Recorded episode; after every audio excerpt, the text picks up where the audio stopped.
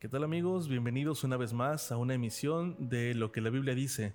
Saludo con afecto y con agrado a mi amigo Fernando López. Fercho, ¿cómo te encuentras? Bien, bien, gracias Dani. Aquí pues ya contento de reiniciar este podcast.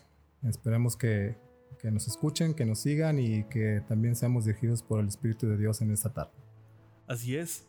Y bien amigos, como dice Fernando, los invitamos a que además de escucharnos, compartan en las diferentes, a través de las diferentes plataformas, compartan el, el contenido para que sea de una manera en que podamos compartir nuestra fe. Y en esta ocasión quisiéramos abordar los eventos de los últimos días, Fercho, los eventos finales.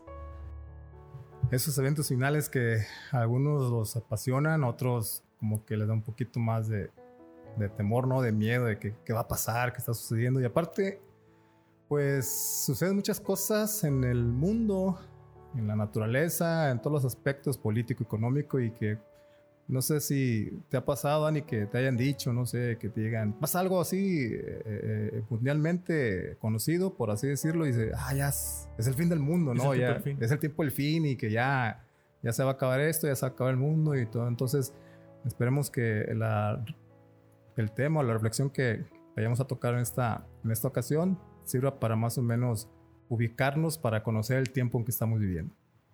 Así es, como bien dices, como adventistas eh, nos gusta, nos gusta escuchar de las profecías, nos gusta conocer, pero si nos hacemos una pregunta en esta tarde, en esta ocasión, si nos hacemos una pregunta en esta ocasión, ¿conoceremos bien las profecías del tiempo del fin? ¿Somos conscientes del tiempo que nos está nos ha tocado vivir?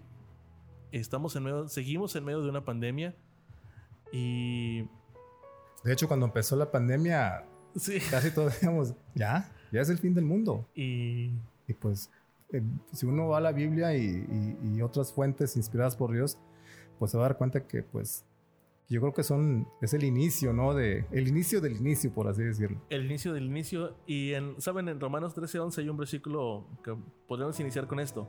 Dice Romanos 13:11, y esto conociendo el tiempo, que ya es hora de levantarnos del sueño, porque ahora está más cerca de nosotros nuestra salvación que cuando creímos.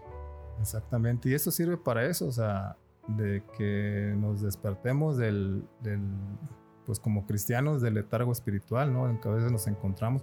Así como dice Apocalipsis de, de la iglesia de la Odisea, ¿no? Somos, somos tibios, estamos así entre, entre azul y buenas noches, sí, sí. ¿no? O sea, de que sucederá, no sucederá, o si va a suceder, va a ser dentro de no sé cuántos años, y pues nos conformamos, nos conformamos a esta vida, y pues Dios quiere que, que que y, nos despertemos. ¿sabes? ¿no? Lo, lo, platicábamos en, la, en el episodio anterior, hablábamos de cómo esta pandemia nos vino a trastornar nuestra adoración.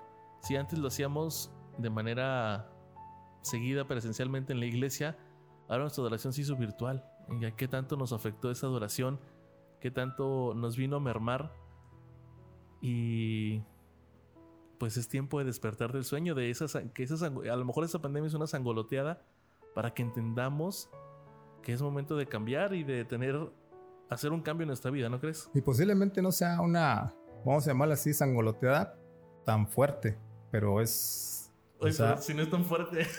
Por eso te digo, de lo que está profetizado que va a venir, o sea, se puede decir que no es tan fuerte eso que estamos viviendo, pero es una, es una advertencia, vaya, Dios, Dios nunca nos deja sin, sin conocimiento, sin advertirnos de lo que va a pasar y, y esto es para que nosotros, como ya lo mencionamos, recapacitemos, reflexionemos y despertemos para saber cómo está mi vida, cómo está mi, mi, mi espiritualidad con relación a mi, mi, comunión con Dios. Y de esa forma, pues, ahora sí como dicen, venga lo que venga, si, si Dios conmigo, pues ¿quién contra mí? Así es. Durante muchas ocasiones, Fer, se ha, nos han predicado sobre el reavivamiento y reforma que va a tener nuestra iglesia, nuestro pueblo, la iglesia del remanente. Pero saben amigos, para quien no tiene el gusto de conocer a Fernando López, él es licenciado en Derecho. Quisiera hacerte una pregunta, Fer. ¿Qué es una reforma? Digo, a veces hablamos de reavivamiento y reforma, pero en términos más prácticos, ¿cómo podríamos iniciar explicando esto? Una reforma es, por ejemplo, algo está ya establecido, como tradicionalmente, por así decirlo, algo que ya está decretado, o sea, respecto a lo legal, pues una ley, ¿no? Que ya tiene años, por así decirlo. Muchas veces tal vez ustedes hayan escuchado noticias o, o este, pues sí, noticias en internet de que se reformó tal ley, que se reformó la constitución.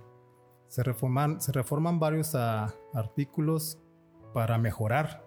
O sea, es decir, se va actualizando conforme va pasando el tiempo y esa, ese artículo, esa ley que necesita una reforma porque ya no está, eh, los términos en los que se dictó ya no son, eh, ya no son compatibles con lo que actualmente estamos viviendo y pues se tiene que reformar para de esa forma haber una, haber una mejoría.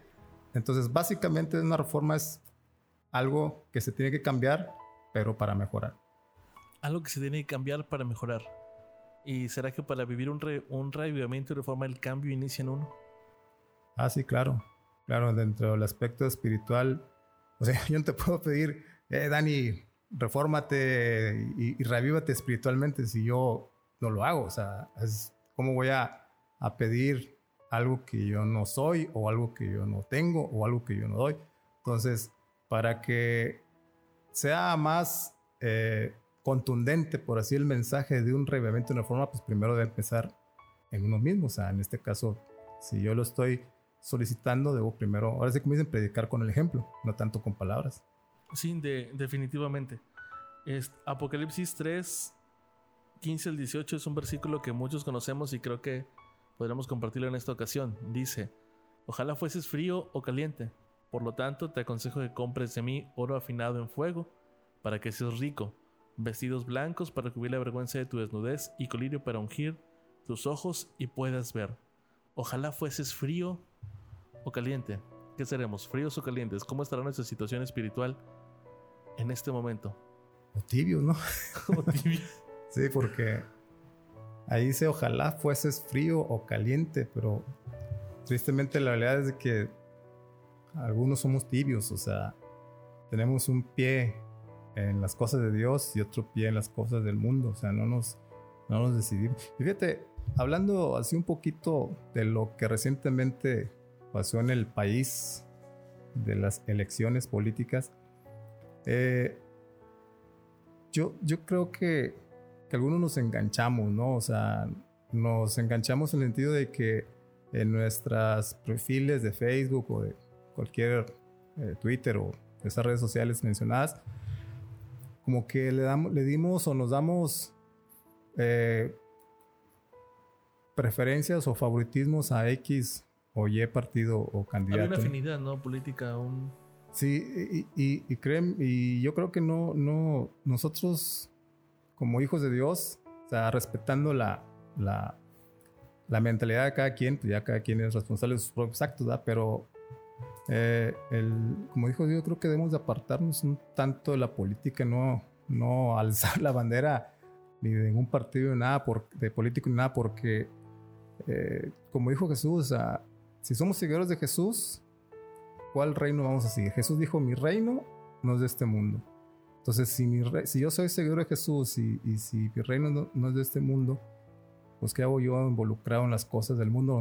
Dicen por ahí que las cosas del mundo las arreglan los mundanos, ¿no?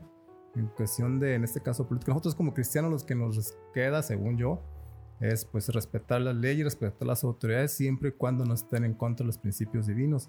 Eh, no involucramos tanto porque pues eso también como que no, no es de Dios y, y hay una escritora muy conocida en el ámbito adventista que escribió un libro, Obreros Evangélicos. Ahí viene establecido claramente nuestra actitud frente a la política. Pero bueno, digo, eso ya, ya es de cada quien. Por eso decía que a veces nos, nos apasionamos tanto en esas cosas y en las cosas de Dios.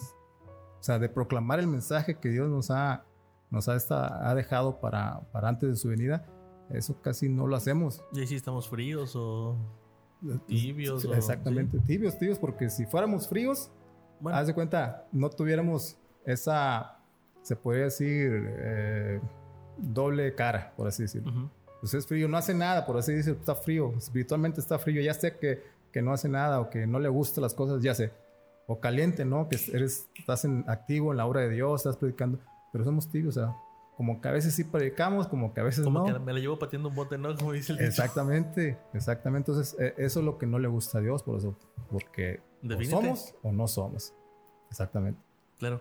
En, hay otro libro que la hermana Ellen, White escribió, Un conflicto de los siglos, y habla sobre el revivimiento y reforma que era en la época de la iglesia primitiva, por así llamarlo. era muy tangible el ver a las personas convertidas que aceptaban su vida en su vida Jesús y se transformaban completamente, dejaban sus malos hábitos y lo que antes detestaban, ahora lo amaban, y lo que antes amaban, ahora lo aborrecían. Y era muy tangible, era muy... Eh, se veía a leguas lo que estaba sucediendo en, la vida de ellos. Sí, porque, o sea, el revivimiento es eh, totalmente volver a vivir, ¿no? Espiritualmente tu primer amor. ¿Quién es tu primer amor? Pues Jesús. Entonces, ahí se veía en, los, en, los, en la iglesia primitiva, como bien dices, se veía que tenían un fervor, un amor por, Dios, por Jesús, que, por eso le dijeron, por eso los llamaron cristianos por primera vez en, Antioquía. Los llamaron cristianos porque ellos hablaban de Cristo, vivían como Cristo, pensaban como Cristo, y, por eso fue un revivimiento muy, muy genuino. Entonces, eh, no sé si, si nosotros estemos haciendo eso o, yo, por así decirlo, o sea, si, si tengo un revivimiento en mi vida o o qué está pasando conmigo. También es una, es una época para reflexionar también eso que está pasando, para, como comentamos hace rato, saber cómo estoy delante de Dios. Así es, y también la, hermana comenta que lamentablemente en la época moderna los revivamientos pues muestran un notable contraste a lo que eran en, tiempo atrás. Eh, hoy, hoy los llamamientos a lo mejor, o bueno, son motivados por una excitación o por una emoción, y esa llama que se enciende, así como se enciende, así se, se empieza a perder. Sí, mira, no sé si recuerdas cuando pasó lo de las Torres Gemelas. Ajá. Eh, comentaron que después de eso, las iglesias allá en Estados Unidos, o en una parte de Estados Unidos, se llenaron. Y en las librerías eh, cristianas donde vendían Biblias, casi se agotaron o se agotaron los ejemplares de la Biblia. O sea, como pasó eso, mucha gente mucha gente pensó pues que ya, que ya era, por así decirlo, el fin del mundo y todo eso. Entonces, eh, pues trataban de, de una forma u otra buscar a Dios. Pero pasa el momento y pues... Se esfuma, ¿no? Se esfuma, o sea, no hay un revivimiento genuino, por así decirlo. Entonces, porque, o sea, no quiero decir que todas las personas son así, pero la mayoría de ese, en ese momento, pues sí, ya no, ya las iglesias ya no estaban tan llenas como cuando pasó eso. Claro. A, pesar del decaimiento general de la fe y de la piedad, hay también en las iglesias, eso es lo que tú comentas, hay que reconocerlo, hay verdaderos discípulos de Cristo. Antes de que los juicios de Dios caigan finalmente sobre la tierra, habrá entre el pueblo del Señor un avivamiento de la piedad primitiva, tal cual no se había mostrado desde la época de los apóstoles. Sí, sí, adelante, Fer. Sí, sí, eh, eh, el revivimiento es, es, un, cambio completo de mentalidad. Mentalidad, hábitos y prácticas entre el pueblo de Dios. Y, esto lo podemos ver en, el libro de Joel, en, el Antiguo Testamento. El libro de Joel, capítulo 2, versículos 12, 13, 23, 28, 29.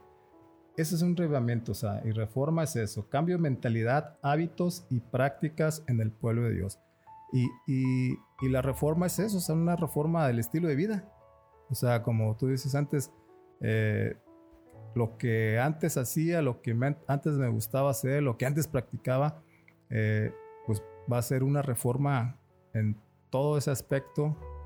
En este último tiempo que estamos viviendo se va a ver ese, ese cambio en los profesos hijos de Dios y, y pues va a ser un impacto que, que si tú ves a alguien que tiene ese reavivamiento espiritual y esa reforma, vas a decir, sin que él mismo te diga, ya, yo tengo el reavivamiento y la reforma, con que tú lo veas, tú vas a ver la consagración de, esa, ese hermano, de esa hermana o de esa persona, la consagración a Dios por su estilo de vida y por la, la práctica de lo que Jesús hacía cuando estuvo en esa tierra, porque a final de cuentas, como si fuera Jesús, pues va a hacer lo que Jesús hacía, ¿no? Claro, y aquí podemos aplicar lo que dice Mateo 7:16, donde dice, por sus frutos los, conoceréis. Exactamente. Entonces, ahí nos vamos a dar cuenta si, bueno, ahí nos damos cuenta si realmente estamos haciendo lo que decimos ser o estamos nada más pateando un bote y, Sí, por eso, te, comentaba, ¿qué caso tiene que diga, ah, si yo ya soy, eh, tengo un revivimiento y una reforma, si, si, si por mis frutos eh, hago cosas contrarias a lo que dice la palabra de Dios, o sea, a lo que a Dios le agrada, pues tú vas a decir, no, pues qué revivimiento y reforma tiene este, este individuo, ¿no? O sea, entonces por su fruto los conoceréis, bien dice la palabra de Dios, entonces, eh, y se va a ver ya en estos tiempos, estamos viviendo un tiempo solemne, eh, ya es, Jesús viene pronto y antes de que venga van a pasar eventos y uno de los eventos es un revivimiento y una reforma que está en el contexto del juicio investigador. ¿Recuerdas, Dani? El juicio investigador que empezó en el año 1844, cuando nuestro Señor Jesucristo pasó al lugar santísimo, allá en el santuario celestial, y está intercediendo por nosotros como nuestro sumo sacerdote. Desde 1844 estamos en sesión, en sesión de juicio, y ese evento y esa reforma tiene que haber, tiene que, forma parte de, ese, de esa sesión en la que estamos viendo actualmente. Aunque el mundo lo sepa, nuestro deber como, como cristianos y como adventistas en este caso es proclamar ese mensaje para en ese contexto nosotros pues buscar a Dios con todo lo que está pasando, o sea, con todo lo que está pasando y, como te repito, o sea, es uno de los eventos que tienen que suceder y, y pues se forma parte de lo que Jesús estableció antes de que, de que Él venga por segunda vez. Claro, comentando un poquito ahí en, el punto que dabas, Fernando, de la fecha del 22 de octubre de 1844, una fecha que... Histórica y muy importante. Histórica e importante para, para la humanidad y para el pueblo adventista porque basa su doctrina en, en, este acontecimiento. Eh, el, el, pueblo de aquel entonces creía que Jesús iba a venir en esa fecha.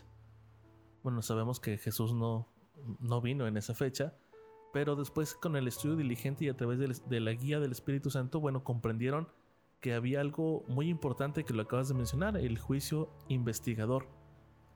Para las personas que nos están escuchando y quizá no tengan muy fresco en la mente, el juicio investigador, ¿en qué consiste? ¿Cómo, cómo lo podríamos definir? ¿Cómo podríamos empezar a abordarlo?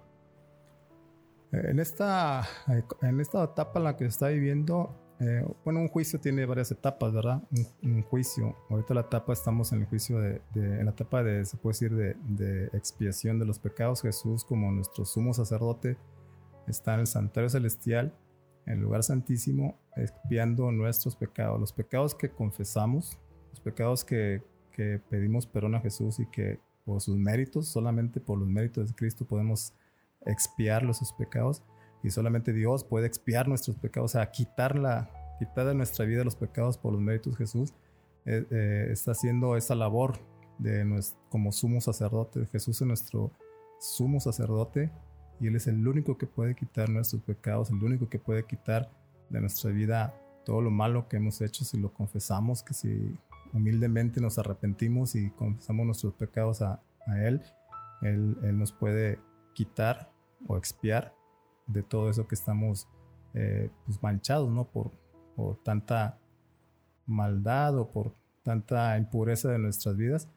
Y, en esa etapa, eh, eh, el juicio consiste en esta etapa en eso, o sea, de, de Jesús en el santuario celestial, está expiando nuestros pecados, o sea, intercediendo por nosotros, o sea, intercediendo a Dios, presentando los méritos de Él a favor del pecador que se arrepiente, confía sus pecados y pide perdón confiando en los méritos de Jesús. Ok, a ver, es que eh, ah, tocaste, muchos puntos dentro de todo, todo el comentario y, estás, en, estás en lo correcto. Primero, el sumo sacerdote, quien está en, el santuario celestial, lugar santísimo. en el lugar santísimo, es Jesús, nuestro sumo sacerdote. Ok, y mencionaste que es el único que nos puede perdonar de pecados. Ok, porque hay que tomar en cuenta que hay algunas otras denominaciones que pues me enseñan que a través de una persona uno puede obtener el perdón a los pecados. Pero con lo que nosotros sabemos y estás comentando, no es así. No, bíblicamente no. O sea, bueno, el, único que, que, perdona, salva y quita los pecados es Jesús. Es el único, es el único eh, puente, por así decirlo, entre el cielo y la tierra se llama Jesús. Eh, Juan 14, 6 dice, nadie viene al Padre sino por mí. O sea, solo Jesús, solo por medio de Jesús podemos tener acceso a nuestro Padre Celestial.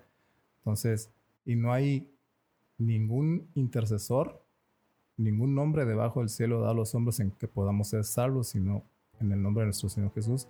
Entonces, eh, solo Él murió en la cruz, solo Él resucitó, solo Él ascendió al cielo y solo Él está intercediendo por nosotros. Es el único que puede salvarnos de todo eso, o sea, porque no hay eh, eh, ningún ser creado, ningún ser creado por Dios puede salvarnos de nuestros pecados, sino solamente Dios, solamente nuestro Señor Jesucristo, que es Dios. Y como repito, ahorita está intercediendo por nosotros en el santuario celestial.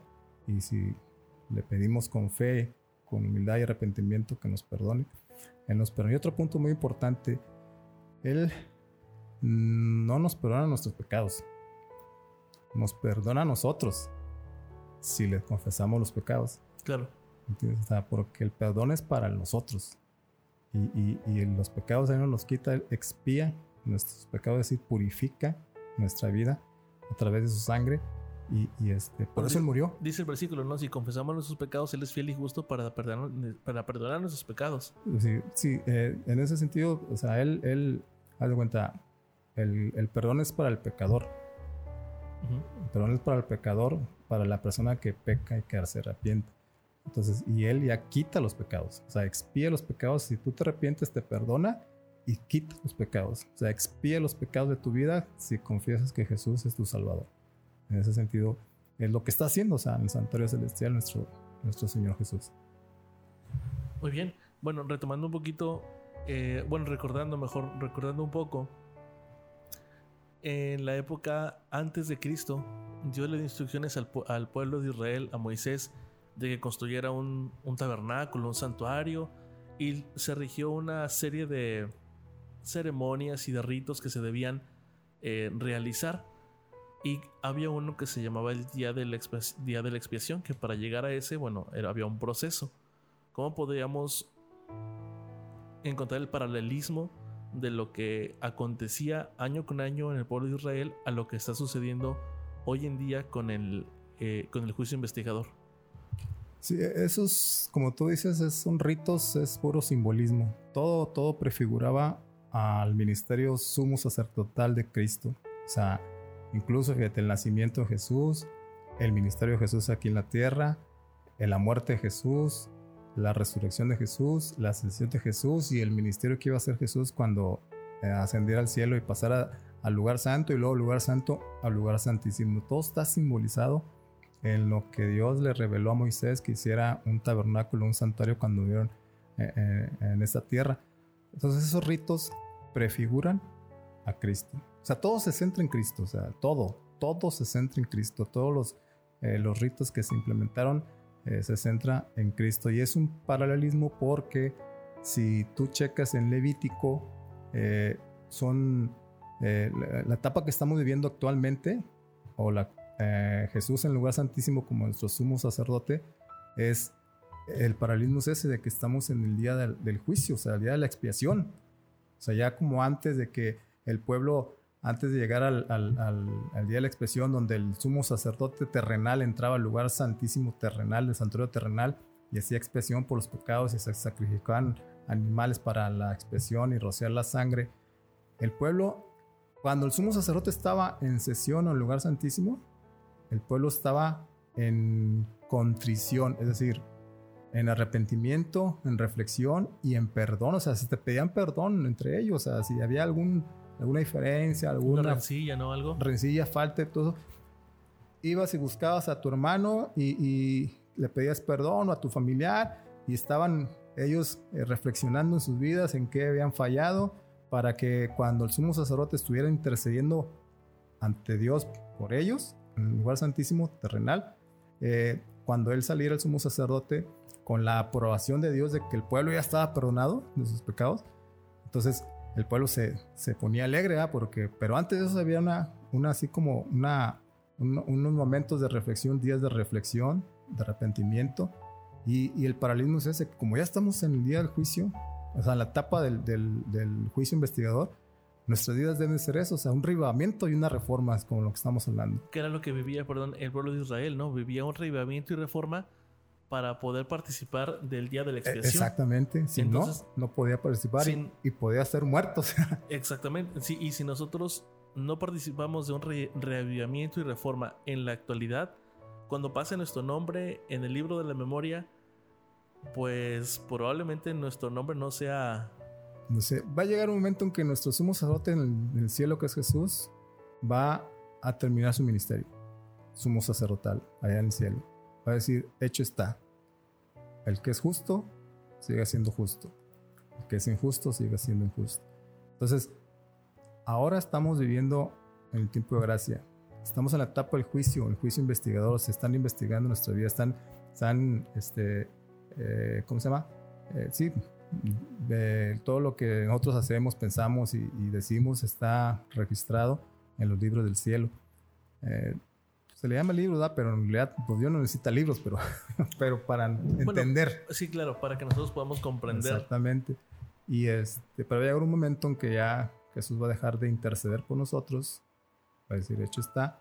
Entonces ahí como tú dices, si, si yo no, no acepto a Jesús, si yo no lo reconozco como mi Salvador, y si yo no hago eh, mi vida a una autorreflexión, si no me someto y no me humillo a Dios y no lo acepto, pues no sé, puede pasar algo que no, que no, va a ser muy agradable para mi vida y puedo, puedo perder hasta la, la, eternidad sin Jesús. ¿Te imaginas a una eternidad? Un día sin Jesús es, es, es mucho, muy grave, ahora termina siendo una, eternidad sin Jesús, es decir, muerto espiritualmente para siempre, física y espiritualmente para siempre. O sea, por eso el paralelismo es ese, del, lo que se hacía en los ritos del santuario terrenal, con lo que estamos viendo ahora el santuario celestial y la etapa que estamos viendo, que Jesús es el que intercede por nosotros, el que nos quita nuestros pecados, siempre y cuando lo confesamos o los confesemos y lo aceptemos como nuestro intercesor y nuestro salvador. Y te digo, eso, eso es un... Todos los símbolos llevan a eso, ¿verdad? En todos los símbolos del santuario terrenal llevaban a, a Cristo. Y pues gracias a Dios por eso, porque solo Cristo salva y solo Dios es el que nos da la vida eterna. Así es. eh, Marcos 3, Marcos 13, 3 dice, velad y orad porque no sabéis cuándo será el tiempo. Y Apocalipsis 3, 3 dice, y si no velas, vendrá a ti como ladrón y no sabrás en qué hora vendrá a ti. Ahora, en este momento está sucediendo el juicio investigador, pero sobre las personas que han han descansado, bueno, que han que han descansado, ¿no? Que han Fallecido. fallecido. Pero no sabemos en qué momento va a, ir- va a haber un juicio sobre las personas que siguen que con estemos vida. vivos. Ajá. Mm, No, no sabemos. Puede ser En eh, este momento. en este momento, pero la verdad, o sea, individualmente puede ser, pues, se te acaba el tiempo de gracia para ti en lo individual y pues, eh, por eso Dios dice que debemos estar, eh, buscar la comunión con Él todos los días, todo el día y todos los días, porque no sabemos cuándo se acaba el tiempo de gracia en lo individual para uno. Y el juicio de los vivos, pues, posiblemente ya en el, en el transcurso de estos programas que vamos a estar grabando, recuerden que vamos a hablar de los eventos finales antes de que Jesús venga en el sentido de un, un orden lógico o cronológico que se estableció en la Biblia y, y apoyarnos en, en libros inspirados de- de- de- del Espíritu de la Profecía. Y dentro de esos programas o de esos temas vamos a, a- a tocar también eso del juicio de los vivos y todo eso, todas las etapas que, que van a pasar. Sí, no, no entramos de lleno ¿no? en, en esta ocasión, pero Sí, lo sí, vamos a hacer Lo, lo vamos a hacer en su momento, sí, lo vamos a, a hacer más, un poquito más a fondo. a profundidad. Sí. Claro, bueno, lo que comentabas, cuando quede concluida la obra del juicio investigador, pues quedará también decidida la suerte de todos para vida o para muerte. El tiempo, el tiempo de gracia terminará poco antes de que el Señor aparezca en las nubes de los, de los cielos. Al mirar hacia ese tiempo, Cristo declara en el Apocalipsis, el que es injusto, sea injusto aún, y el que es sucio, sea sucio aún, el que es justo, sea justo aún, y el que es santo, sea aún santo. He aquí yo vengo pronto y mi galardón está conmigo para dar la recompensa a cada uno según sea su obra. Fíjate que a veces, pensamos, no sé, a lo mejor hasta uno mismo lo ha dicho o lo has escuchado decir de alguien más. Te dicen, no, tú no puedes juzgarme. El que me juzga solo es Dios. Y solo Dios juzga. Y, y, sí, sí es cierto, ah, pero pues con mayor razón debemos tener más temor, o sea, reverencia. Porque si Dios juzga, es, él, él conoce todo, todos tus pensamientos, todas tus intenciones. Y si yo soy eh, una, tomo una actitud así de, de, de, arrogancia, de soberbia, de que, ah, que tú no me puedes jugar, yo puedo hacer todo lo que quiera, a fin que el que me juzga a Dios. Y Dios conoce mi corazón. Pues precisamente para eso debemos tener más reverencia, más, más, más amor por Dios, porque Él, Él juzga y Él no va a juzgar. O sea, va a juzgar con amor, pero también con justicia. Bueno, es que, es que esa frase que acabas de decir lo usamos como para cuando nos queremos dar una eh, Baños de pureza, ¿qué? O una libertad, ¿no? Que ah. sabemos que estamos haciendo algo mal y, y al final decimos, bueno, es que Dios que termina conoce. el libertinaje. Ajá, bueno, es que Dios conoce mi corazón. Bueno, pues lo que acabas de decir. Se a preocuparme más. Porque estamos en juicio. Exacto. Estamos en juicio y como ya repetimos, necesitamos un reavivamiento y una reforma. Y solo a ese reavivamiento y esa reforma Dios nos la puede dar. Por eso Dios nos dice, eh, reconoce tu condición y tu necesidad de mí, o sea, dice Dios, tu necesidad de Dios. Entonces ya nosotros depende de, de, ver cómo estamos y en qué estamos fallando para acercarnos más a Dios y, que Él, o sea, permitir que Él nos transforme, nos, nos, nos reavive y nos reforme en todos los sentidos para que de esa forma no, no decir con, con un tanto así de soberbia o de, o de, de no sé, de, de altivez, Dios conoce mi corazón. Porque si Dios conoce mi corazón, pero si soy un, tiene un corazón sucio, imperfecto, pues tú crees que me vaya a ir bien, porque pues Dios conoce el corazón, o sea. Y eso es, eso es en, ese sentido de que, de que necesitamos eh, saber o, entender que sí Dios juzga, pero y conoce nuestro corazón, pero necesitamos permitirle que Él entre en nuestra vida para que nos limpie de todo lo sucio que, que estamos, ¿verdad? Quizá en la cotidianidad del día a día y de nuestras actividades perdemos el... pudiésemos llegar a perder el sentido que Cristo viene pronto, que las señales están latentes y vemos a lo mejor, desgraciadamente, la maldad como incrementa, pero como que vamos teniendo una mayor resistencia a todo eso y vamos, lo vamos viendo hasta cierto punto con una cierta normalidad. Eh, recordemos que, así como en los días de Noé, así será la venida del Hijo del Hombre. Y me pongo a pensar cuántos años estuvo Noé predicando diciendo que Dios iba a acabar con el mundo. Y nadie, y, y, no le creyeron. O sea, por tanto tiempo. La mayoría no, la mayoría no le creyeron. Pero sí hubo unos que les creyeron, incluso hasta les ayudaron a, ¿cómo se llama? A construir el arca. Claro. Pero al ver que pasaba el tiempo, dije, no, pues, ¿qué estoy haciendo aquí? Perdiendo el tiempo, no va a pasar nada. Y pues dejaron, ¿va? Y otros que, pues, antes de que, o sea, gente que sí creyó en Dios, pero que antes de que llegara el diluvio, pues Dios los llamó al descanso. Claro, por supuesto. Pero. Pero bueno, fíjate, topando eso, o sea, como, como, como en los días de Noé, o sea, hablamos, enfatizamos eso, estamos en juicio y del revivimiento y la reforma que necesitamos. Como en los días de Noé, ¿cómo estaban los días de Noé? O sea, la inmoralidad que existía, la inmoralidad que prevalecía. O sea, no se respetaba la vida de nadie, ni de los animales, ni de las personas estamos viendo actualmente eso. Pero es que estamos viendo, es que hoy estamos viendo eso porque Exactamente. Me, pongo a pensar.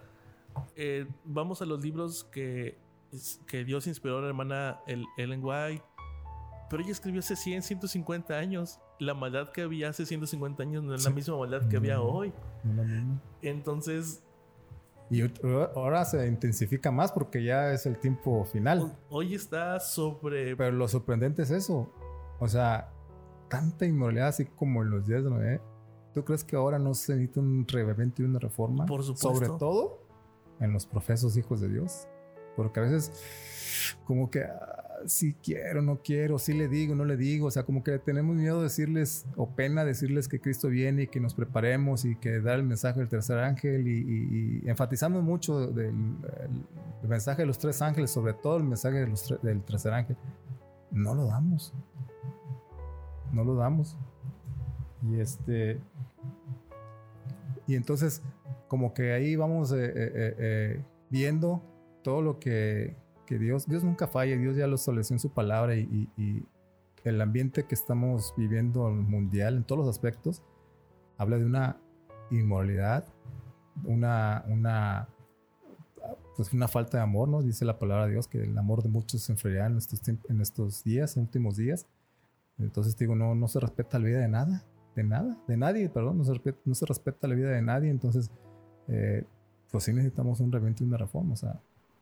Claro, pero necesitamos un reavivamiento y reforma, pero un reavivamiento y reforma, perdón, genuino, donde, como lo mencionábamos al inicio, primero tenemos que empezar nosotros, primero con un estudio diligente, con una oración ferviente. Se, se necesita que ese pueblo esté preparado para poder predicar el mensaje del tercer ángel, sino cómo va a predicar el mensaje del tercer ángel si el pueblo, sus eh, quien va a llevar el mensaje, no están listos. Mira, hablando ya en sí la iglesia antista el séptimo día, Satanás va a introducir un falso revivamiento y una reforma en la iglesia. Él, las artimañas que él va a usar es un y una reforma, pero no tanto en la vida espiritual o el estilo de vida de uno, en los hábitos, en la mentalidad, no, sino una reforma en los pilares fundamentales de nuestra fe. O sea, ahí es donde él va a lanzar eh, los engaños de que es, o va a haber un y una reforma, van a surgir de aquí o de allá dentro de la iglesia personas o hermanos hermanas que digan que un revivimiento es esto, pero atacando las bases eh, fundamentales de la fe. ¿Y cómo lo vas a reconocer si no estás comprometido con la causa? ¿Cómo vas a saber distinguir si lo que está sucediendo es algo que Dios está eh, permitiendo que suceda porque tiene que ser o porque es un engaño de Satanás? Precisamente digo, o sea, si no tenemos esa comunión con Dios día a día, si no, no permitimos que Él nos reavive y nos reforme, cuando salgan esos eh, engaños o que surjan esos engaños dentro de la iglesia, de un falso revivamiento, podemos caer fácilmente en eso y podemos irnos creyendo que nos estamos revivando. Al ir en contra de las, de las doctrinas de la iglesia o las, los pilares fundamentales de la fe de la, de la iglesia, vamos a creer que, que, estamos siendo reavivados. En realidad estamos haciendo la obra del enemigo, como bien dice, entonces necesitamos eh, poner más atención, por eso Dios nos, nos, nos alerta, nos dice que, que despertemos de este letargo espiritual, que no seamos tibios, sea, que seamos calientes en la obra de Dios para no caer en los engaños que el enemigo está introduciendo o va a introducir dentro del seno de la iglesia. Ya, ya es, no sé, falta poco, no se puede decir cuándo, no, no se sabe cuándo, pero a como están aconteciendo los hechos o los eventos que ya dijo Jesús, pues yo creo que no falta mucho. No, no, no, no. Nos queda claro. nos queda claro que no falta mucho. qué bueno. Qué bueno que Jesús venga pronto. Pero la invitación, primero para Fernando y para mí, es comprometernos a la causa de nuestro Dios, que vivamos un verdadero reavivamiento en reforma en lo personal para poder participar en la proclamación del mensaje del tercer ángel. Sí, sí, porque, o sea, repetimos, o no tiene caso que, que, yo pida algo que no tenga o que yo no viva. O sea, y aparte tampoco se trata de que si yo viva un reavivamiento de una forma, les voy a pedir o exigir a los más que lo tengan. No, o sea, el, el, el compromiso individual es con Dios, ¿verdad? Y Él, eh, cuando uno se compromete con Él, pues va, va a ser la hora que, que Dios la, la, ha encomendado a hacer. Independientemente si los demás no lo hacen, pues el compromiso ya es individual. La salvación es individual. Exactamente. Así que en esta ocasión, así que vamos a llegar en esta emisión, reavivamiento y reforma y un poco del juicio investigador, pero nos quedamos picados para el siguiente episodio. Esperemos que sí, esperemos que ya este, nos sigan escuchando y, como repito, básicamente vamos a ir eh, comentando algunos eventos en orden pues, cronológicamente y para saber, eh, conocer el tiempo en que estamos viviendo y saber que muy pronto Jesús viene. Así que amigos, muchas gracias por escucharnos en, en esta ocasión. Los invitamos a que nos sigan escuchando, nos sigan compartiendo. Y antes de terminar, invito a Fernando que nos dirija en una oración. Claro que sí, vamos a orar. Gracias te damos, Señor, porque tú nos dejas en tu palabra eh, las cosas que han de suceder antes de que regreses por nosotros en esta, en esta tierra para estar contigo en el cielo. Mil años en el cielo y después una vida eterna contigo en esta tierra, renovada y regenerada por ti. Gracias por que tú nos escuchas, gracias por estar con nosotros, gracias por darnos la oportunidad de reanudar este programa, este podcast que esperemos sea para honra y gloria tuya. Quédate con nosotros y con los que nos escuchan, en nombre de Jesús. Amén. Amén.